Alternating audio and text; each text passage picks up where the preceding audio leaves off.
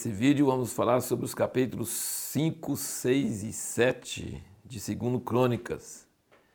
Esse aqui representa o ponto mais alto da história de Israel. Mais alto. Até esse ponto está subindo e depois disso está descendo. Mas esse é o ponto mais alto. Poderíamos dizer o seguinte: se Salomão não pecasse e os filhos dele também não, teria o reino de Deus na terra, porque Deus falou que ia habitar para sempre naquela casa, seu nome ia estar ali para sempre, e o reino dos filhos de Davi ia ser para sempre. Então, a inauguração do templo é o ponto mais alto em figura que tem na Bíblia, que tem na história de Israel. Graças a Deus que ainda não veio o cume, o ponto apoteótico para da realidade que vai ser quando Jesus voltar e quando ele reinar e quando a casa dele não for de pedras ou de, de, de madeira, mas seja de pessoas. Deus vai habitar num habitar, ele, não só o nome dele, mas ele vai habitar numa casa feita de pedras vivas. Isso é maravilhoso. Mas esses capítulos falam da figura e é muito interessante nós vermos isso. Então você vê no capítulo 5 que Salomão foi lá e buscou a arca que estava na cidade de Davi. Onde estava na cidade de Davi? Numa tendazinha simplesinha que Davi arrumou lá, sem ordem sem nenhuma, sem modelo nenhum. Simplesmente ele arrumou a tenda e ele quis buscar a arca, e buscou até errado, e morreu usar, porque estava trazendo num carro de boi. Agora Salomão já foi buscar direitinho, porque Davi já tinha aprendido essa lição. E você vai lembrar que esse aqui foi o fim da peregrinação da arca. A arca de Deus, que se representa a presença de Deus, tinha a lei dentro dela, dentro dela as tábuas de pedra escritas com o dedo de Deus do Monte Sinai, e os querubins em cima, o propiciatório, tinha sido levado pelos filisteus, depois voltou para a terra de Israel, depois ficou na casa de Abinadab, em cima do roteiro. Depois Davi foi levar e aí morreu Uzá, ficou na casa de Obed-Edom por três meses. Depois foi para a tenda perto da casa de Davi, lá na, na cidade de Davi, e agora vai para seu descanso final, a casa gloriosa que Davi queria construir e não, não pôde construir, mas que Salomão fez com milhares de homens, milhares de trabalhadores carregando, cortando as pedras nos montes, cortando aquelas árvores, cedros e mandando pelo mar para Jope.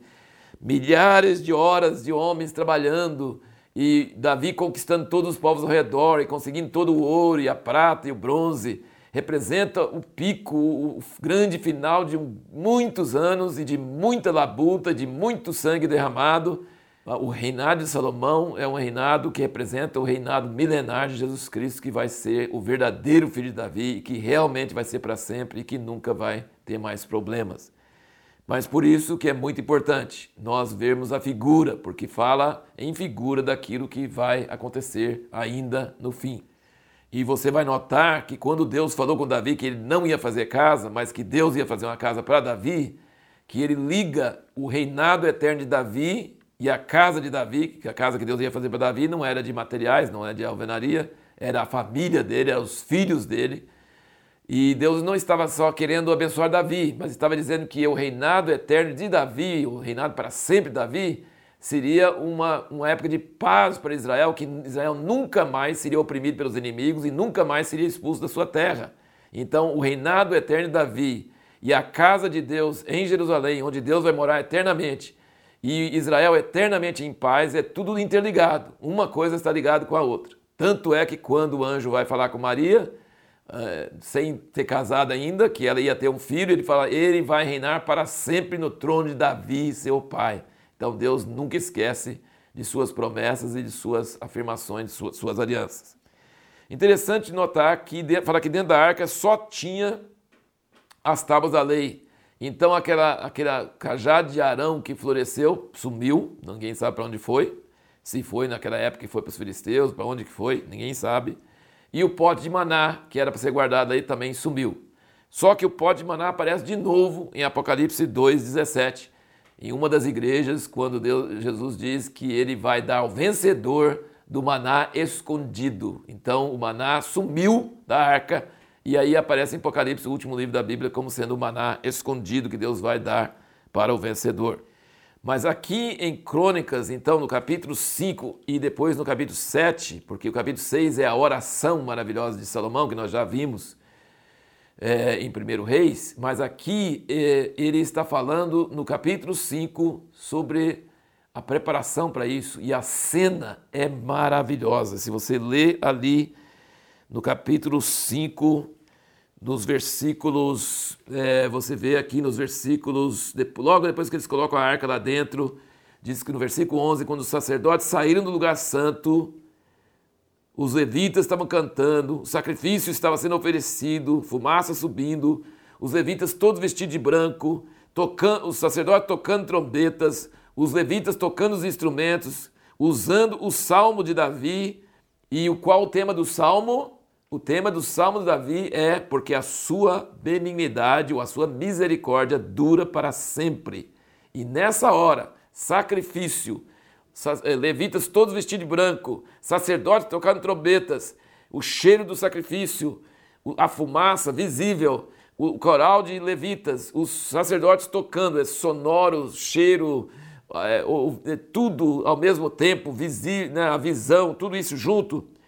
Qual é o segredo disso? Qual a chave? Qual é o, o tema? É o recede de Deus. Esse livro aqui do meu irmão Christopher Walker, ele fala sobre isso, recede. Recede é uma palavra hebraica não tem em inglês, não tem em português.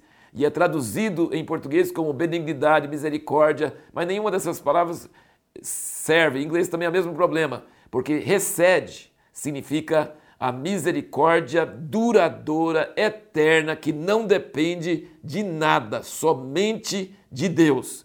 E aí, toda vez que fala, porque Ele é bom, porque a sua benignidade dura para sempre, está dizendo porque o seu recede dura para sempre. Isso é uma revelação muito grande, é o tema de todos os salmos. E significa, sabe o que excede? É a natureza de Deus, é aquela palavra, aquela qualidade de Deus que quando Deus se revelou para Moisés, em Êxodo 34, é, é o que fala duas vezes. É a única qualidade de Deus que fala duas vezes. É o seu recede. Então expressa a natureza de Deus. Deus é bom e ele usa de misericórdia para sempre. Ele não deixa de usar sua misericórdia, mesmo que nós sejamos falhos e pecadores. E então, com toda essa cena, o que aconteceu? A nuvem da glória de Deus encheu a casa de Deus. Os sacerdotes nem conseguiam ficar em pé mais, porque tinha a nuvem enchendo o santuário. E no capítulo 7, depois que Salomão termina de orar, o fogo desce sobre o sacrifício e continua os cânticos e continua toda essa cena e a nuvem do Senhor lá dentro. É maravilhoso e o povo todo prostrando. E no meio, então, no início da oração, antes da oração começar, depois da oração, tem essa cena maravilhosa. Ninguém consegue escrever melhor do que Esdras, que escreveu crônicas. Maravilhoso, tremendo. Tem a oração de Salomão. E essa oração de Salomão, Salomão não é conhecido como um grande profeta, mas essa oração é profética. Essa oração Deus respondeu para Salomão em cima dessa oração, confirmando essa oração, falando que ele concordava com essa oração.